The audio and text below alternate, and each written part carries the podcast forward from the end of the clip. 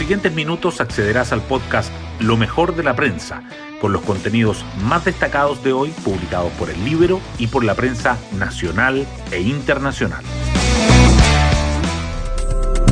Buenos días, soy Magdalena Olea y hoy viernes 24 de septiembre les contamos que el anuncio del presidente Piñera supuso el punto de partida para la discusión del presupuesto de 2022, que se dará en medio de la campaña electoral para los comicios de noviembre y de las diferencias con la Convención Constitucional por los recursos para su funcionamiento.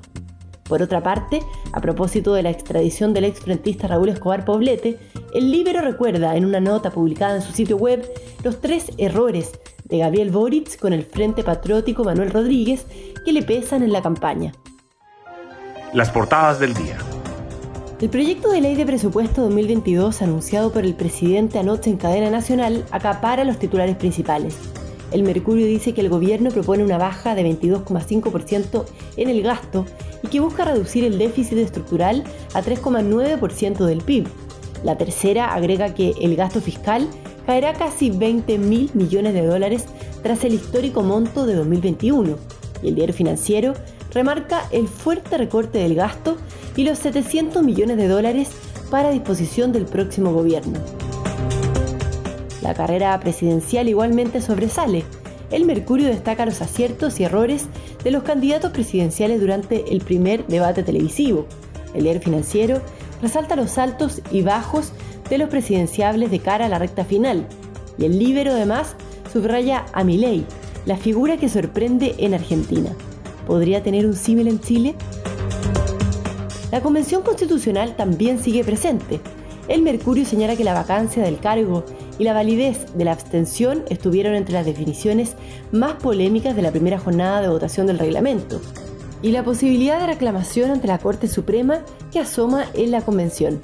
La tercera revisa la configuración de fuerzas para la votación del reglamento.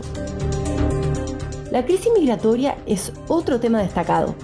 El Mercurio dice que casi 5.000 migrantes al mes son avistados en la frontera norte, mientras que la tercera agrega que Colchane sigue en el foco del debate migratorio.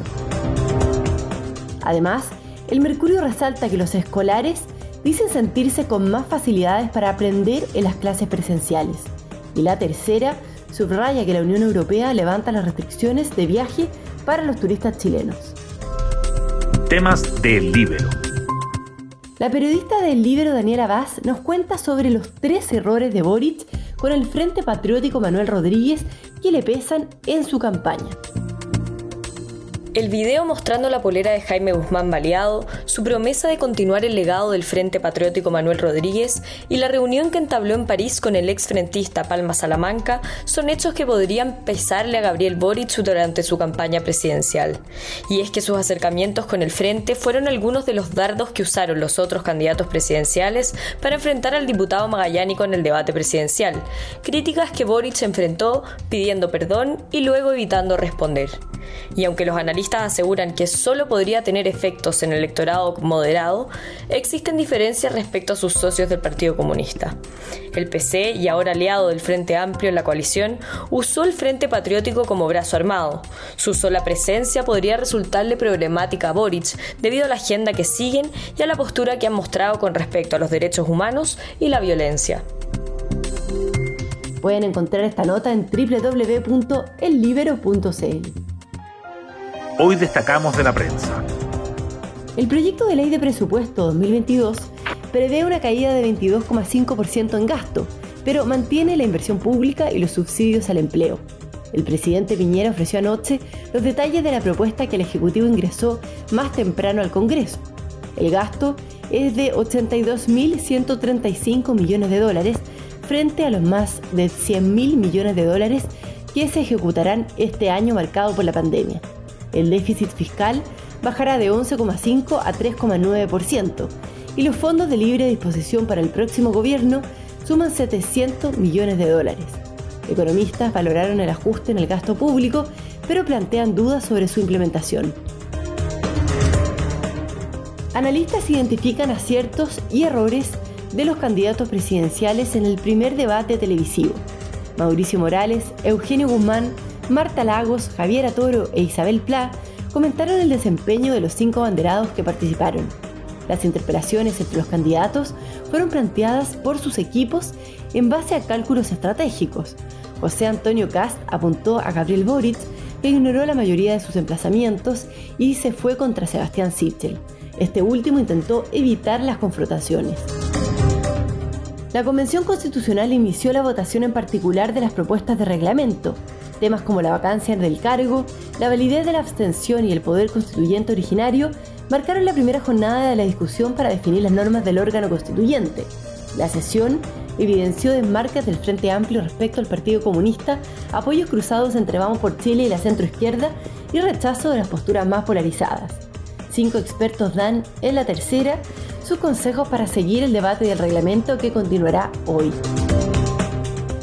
El ex frentista Raúl Escobar Poblete dijo ante el ministro que estaba tranquilo. El llamado comandante Emilio, procesado por el asesinato del senador de la UDI Jaime Guzmán en 1991, fue extraditado desde México. Guillermo de la Barra, el ministro en visita de la Corte de Apelaciones de Santiago, lo notificó de sus cargos y su condición de reo en una primera entrevista. El interrogatorio formal se concretaría después de que Escobar Poblete concluya su cuarentena preventiva, pero el magistrado aclaró que no hay plazos para concluir la causa. Y nos vamos con el postre del día. La editora de tiempo libre del Libero Pia Orellana nos trae una guía de streaming para el fin de semana. La lucha de las mujeres por la igualdad de derechos no es algo reciente, todo lo contrario, y así lo demuestra la película Antonia, una sinfonía, basada en la vida de la primera mujer que llegó a ser directora de orquesta a principios del siglo XX. El film es del 2019 y muestra su determinación y valentía al desafiar los cánones de la época. Está en Netflix. Hablar de anime es tabú para muchos. Sin embargo, este contenido ha duplicado su audiencia en los últimos cuatro años gracias al acceso a streaming. Neon Genesis Evangelion es la serie de anime más popular y la verdad es que es mucho más que monos animados. Ya desde los primeros minutos, las batallas entre robots pasan a segundo plano y son reemplazadas por las profundas reflexiones que envuelven a los personajes. Para darle una oportunidad, está en Amazon Prime. Bueno, yo me despido, espero que tengan un muy buen fin de semana y nos volvemos a encontrar el lunes en un nuevo podcast, Lo mejor de la prensa.